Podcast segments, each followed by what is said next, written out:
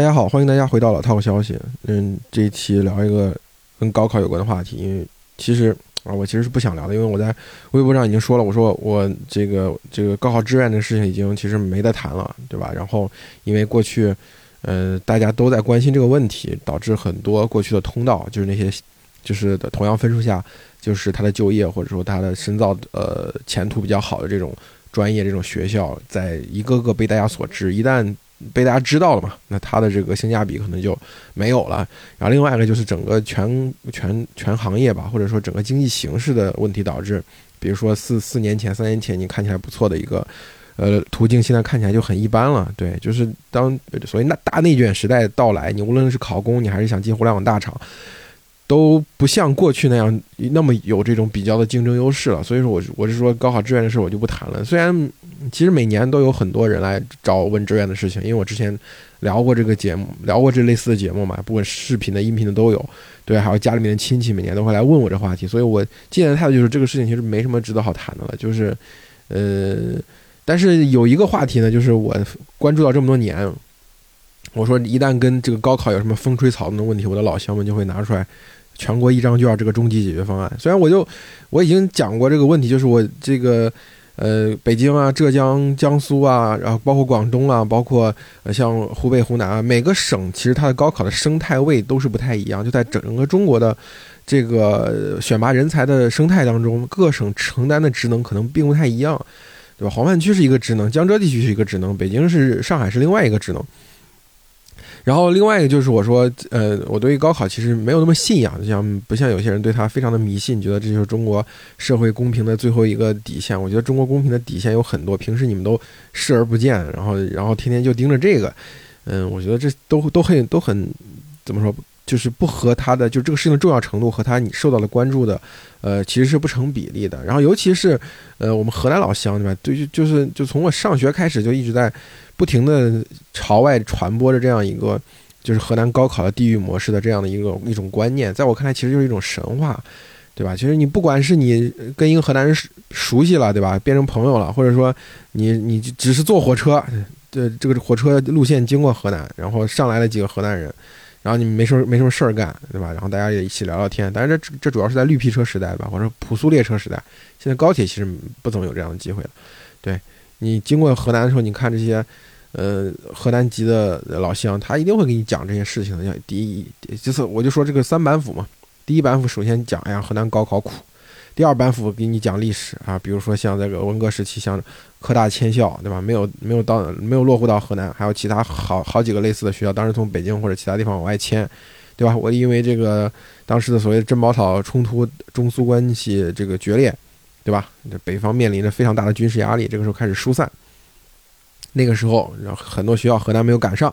对吧？讲这段历史，然后第三段就是，哎呀，就是河南要发展，但是上面不给这个耕地用地指标，然后一直一直发展不起来。那哪一个哪一任哪一任领导的事儿，你叭叭叭的讲，就是你一一旦听到这些东西之后，你就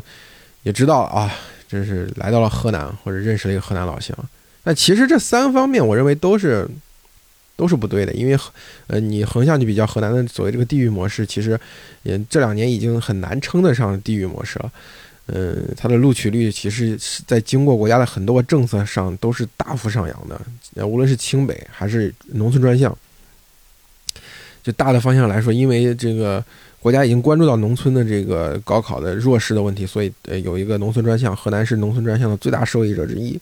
对吧？然后高等教育的版图呢，确实过去河南是，呃，是在计划经济时代是受了一些伤害的。比如说当年河大的这样的一个拆分，然后很多院系都并到了呃临近省份的其他学校，这个让让河大这个学校其实受伤蛮大。因为我之前讲过，我们南阳的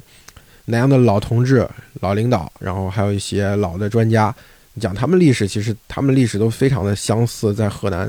因为是这个所谓的呃地主家庭的孩子，然后有了受的比较好的教育，然后后面去了。河大当时的河南留留美预备学校，然后有的后来去了清华，有的参加了革命。这其实河南就是我们南，我当时我当时讲过，南阳的出了五这出了这四个茅盾文学奖得主，出了呃这么多的院士，就河南省内比例是最高的，达到了江南地区一个地级市的水平的原因，其实就在于此，有这么一条受教育的通路。但是确实河大被拆分之后，嗯，这个河南学子是受到了影响。但是这些年，它不是现在受高考这些人所承受的，对吧？现在这些年，就是我刚才说，除了名额上的大幅度倾斜之外，还有一个就是在。呃，河大、正大发展时候给开出的这个政策的绿灯，包括这两所学校分别并入进入了呃国家建设一流高校和建设一流学科的名单。其实这个两个双一流，就是我们所说的准九八五和准二幺幺。其实国家也呢也是扶上马送一程了。然后至于耕地指标这个事就更别谈了。哎呀，这你沿海的浙江、福建那些地方，呃，都是七山呃两水一分田，对吧？当初人家在发展的过程中，不是没有耕地指标，是压根儿就没有耕地。那别人是怎么发展起来的呢？对吧？就是还是首先要解放思想。我举最简单的例子，横店影视城它是怎么建起来的？人家有耕地指标吗？没有耕地指标，怎么建起来？大家可以去再详细了解这个历史。我今天就不展开讲了。所以我一直觉得我们河南老乡有一个毛病呢，就当然这也不是河南老乡毛病，整个黄泛区的毛病就在于喜欢用一种宿命论。去解释自己所遭受的苦难，然后不太具有能动性。当然，我不是完全是怪罪我的老乡们啊，这也是黄泛区这个地方长期在整个中国中原中央的这个制度安排当中，它处于一个老是当代价的这样一个地位，所以经常他们是不太相信人的主观能动性有改善。但是现在的情况是发生变化，市场经济的大潮到来了，大量的东南沿海地区的这个产能是在往。这中西部地区转移的合肥、郑州两个城市及他们周围的区域，过去几年是吃到了很大的红利的，所以说这个时候就不要再重复着那些凝聚河南人身份意识的神话了，对吧？我就说河南人的身份意识都是靠这个高考地域啊，国家对不起河南呀，没有用地指标没法发展啊，对吧？当年教育错失了哪哪学校啊，就是靠这一整套的逻辑给叙述出来，所以我是一听就头大。对吧？我觉得这个时空意味已经不是当年那种状况了。然后呢，现在呢，我就其实我在这个事儿这些东西我在微博上都讲过。今天特别有意思的事情就是两拨人，一波河南的，一波不是河南的，在那对喷。呃，一波人就说你河南的这个高考压力大，完全是因为你的复读生比例太高，你的复读生比例降下来就好了。另外一波就是拿着河南的这个录取率说，你看我们河南的录取就是这么低，就是全国最低的之一，所以就是地域模式。后来你仔细拆解，你就发现这两拨人用了同样一个数据。这个数据其实我们今天可以展开来论述一下，就是河南的录取人数一百二十，就是高考报名人数一百二十五万。所以两拨人都是在拿这个数据做文章的。这个数据的跟这个数据配合的还有另外一个数据，就是河南一年的高考应届生大概是七十多万。就是说河南的高考难是因为你自己复读原因造成的。就是拿这个一百二十五万减去这个七十多万，得到这个五十万，五十万再除以十二点，是一百二十五万，得到一个河南有百分之四十的学生是复读生，得到这样一个数据，这个数据首先肯定是不准确的。但是很有意思的是，那些用用这个想用这个河南的低录取率来证明河南确实是高考地域的老乡们，他也毫不保留的接受这个一百二十五万的报名人数，对吧？所以你会看到双方都是在用同样一个数据，去证明对方的错误的。但是这个一百二十五万的数据是非常有问题的。就河南的这个高考报名人数的统计口径呢就很奇怪，他在这个数据上加了太多的东西。除了我说每年正常的应届生参加高考，还有一部分的复读生这两个数据之外，他还加上了二十万的这个高职高专的提前录取，还有加进了加上接近二十万的专升本。这加上去之后，最后呈现出来个一百二十五万的这样一个绝无仅有的天下第一、中国最高的一个数据。但是这个数据你仔细拆解下来，你会发现，你就让我说，你一年毕业七十多万高中生，你每年有一百二十五万参加高考，如果是真的话，相当于河南平均每个人一年要一个人要参加，平均要参加一点七次高考。那别人说你说你百分之四十复读生，那真就是没冤枉了。所以我们一定要把这个一百二十五万这个基数给摒除掉，在讨论这个实际的基数之后，我们才有可能辨析到一个真实的结果，对吧？就是河南一年的这个应届毕业生、高中应届毕业生，甚至于你再去看河南的每年的这个接受义务教育毕业的人数，就是每年参加中考的人数，你再去看河南每年的出生率。就是河南一年出生多少新生人口，这三十个数据一看之后，你就发现了，其实河南它整体每年很稳定，它的真实的参加高考的人数是全国的百分之八，就是它一年大概有八十多万是参加高考的，实质实际参加高考的。因为这八十多万一般来说是七十多万的应届生当中有一部分不不参加高考，对吧？有放弃了，有六十多万是应届生参加参加高考，有十几万的复读生，加起来有八十多万，就这样一个量，占全国一千万高考人数的百分之八。然后你再去看每年的毕业人数，每年嗯这个河南高考高中生的应届生的毕业人数大概也是百分之八。然后你看河南的新生儿数量。就全国就新生儿，去年是跌到一千两百万，不是前年是跌到一千两百万，去年是跌到一千万。然后河南这个呃新生儿的占这个新生儿的数量大概从前年的一百一百万左右吧，跌到了去年的七十九万，对吧？它也大概占百分之八。所以百分之八其实是真正河南每年需要升学的人，在全国需要升学的人当中所占的比例。这个百分之八其实才是一个非常正确的底数，因为你用其他的底数，无论是呃，你就不用比例这个原则，你用其他的这种绝对数的这个作为基数的话，你会发现它牵扯到两个问题。第一个就是高考的分流，高中的分流，就中考的分流，就是多少人是参加中考的，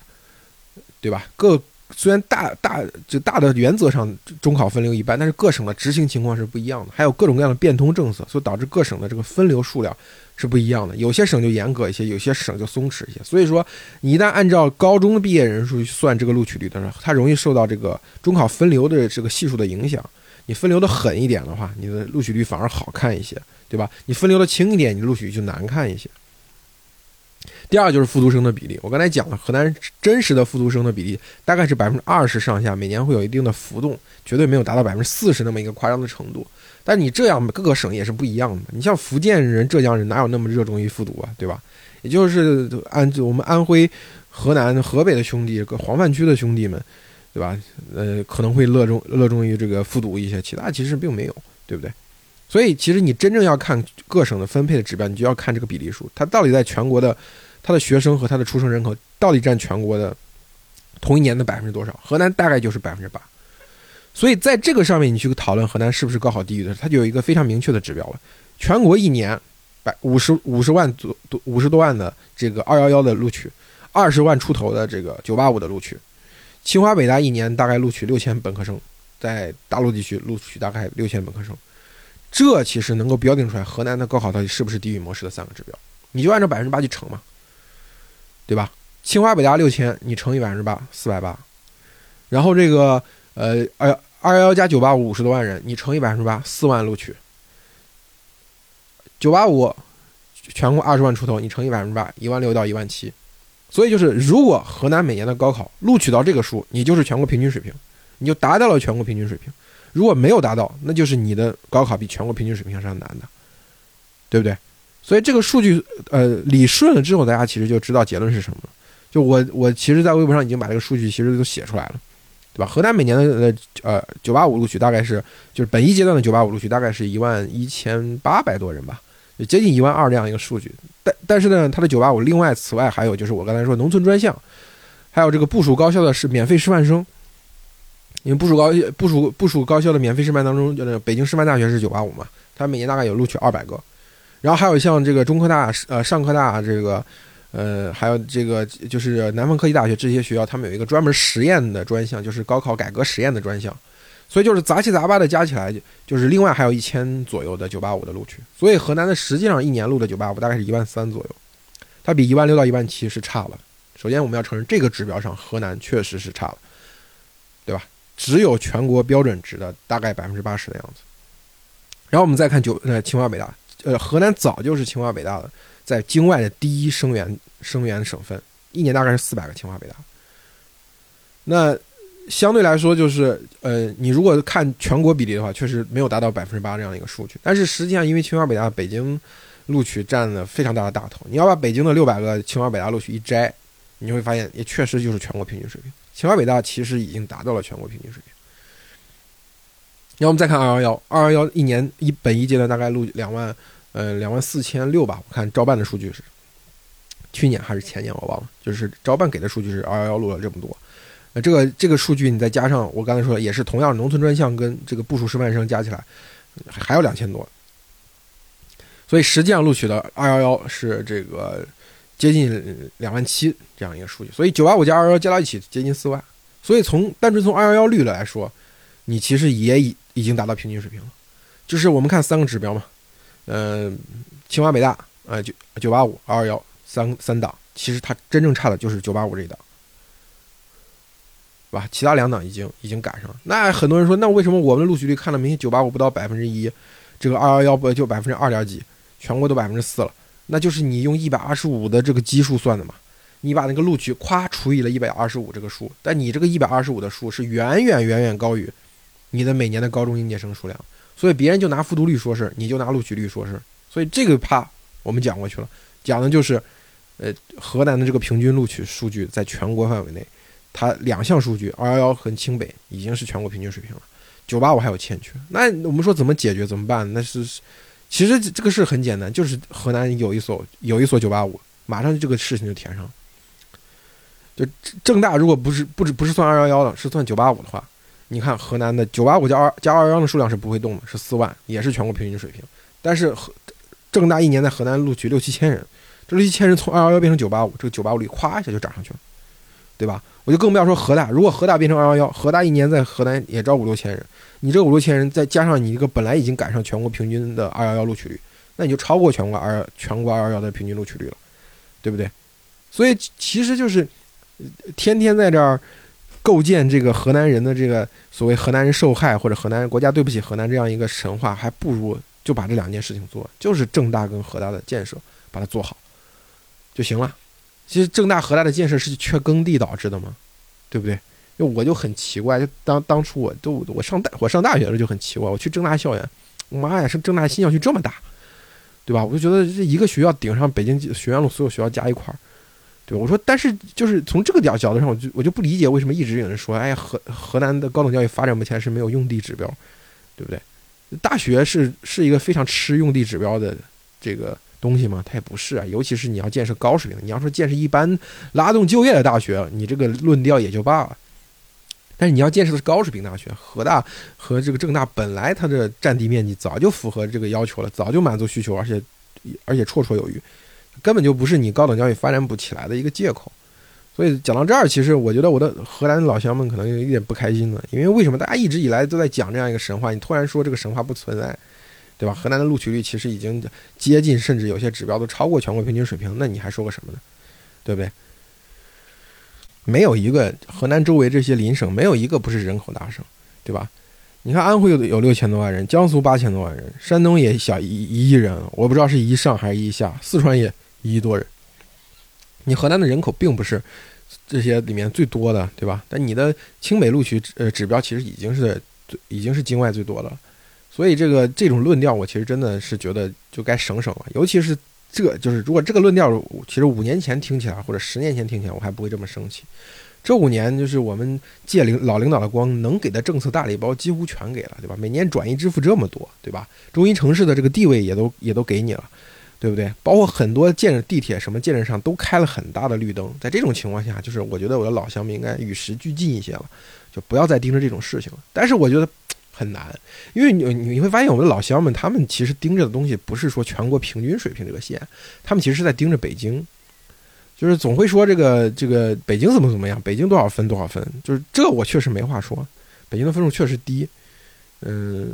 但是你要看到的一个问问题就是北京的结构性矛盾。北京真正把指标百分之八十以上，甚至百分之九十的以上的指标，就是越考的学校，其实，呃，东西海三个区所占的比例越高。这三个区刨除之外，你看，像我住的大兴区，一年多了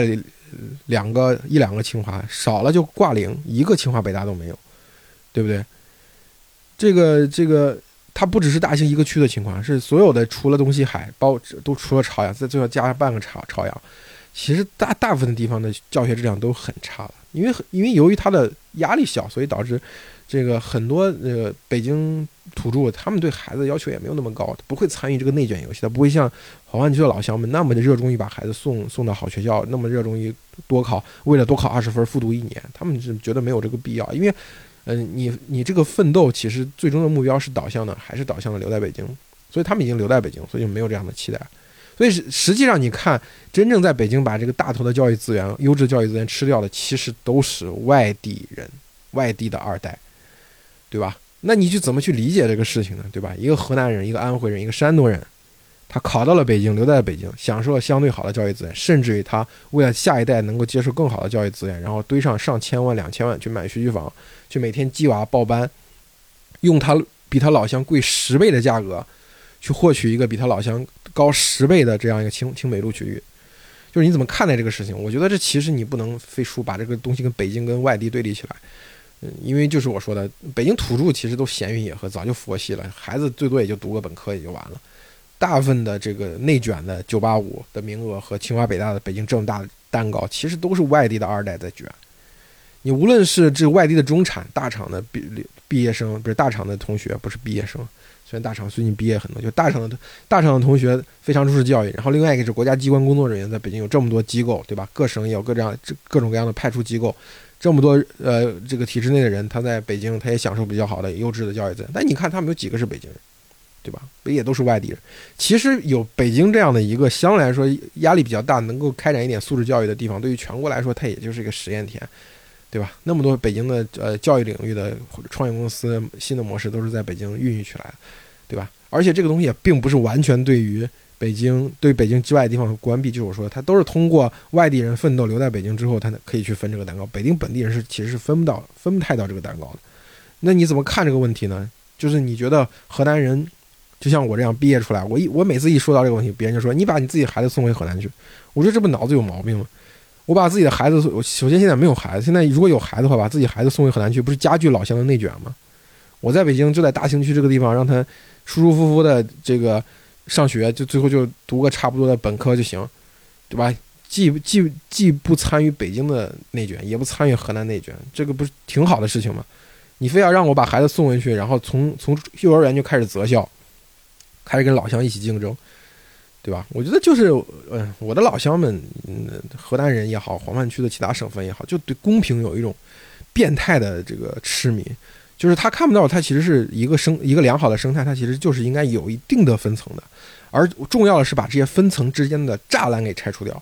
就是我我其实支持的是北京不断把这个边界给。扩展起来，因为北京其实的教育资源是是有一些盈余的，它尤其是郊区县，其实它的招生是很成问题的。我是觉得，比如说符合一定年在北京工作一定年限的外地的爸妈，不需要户口落在北京，那孩子就可以在北京上学读书，然后参与北京的高考。我是支持这样的政策的，但是我并不支持的就是全国一张卷而一个分数线，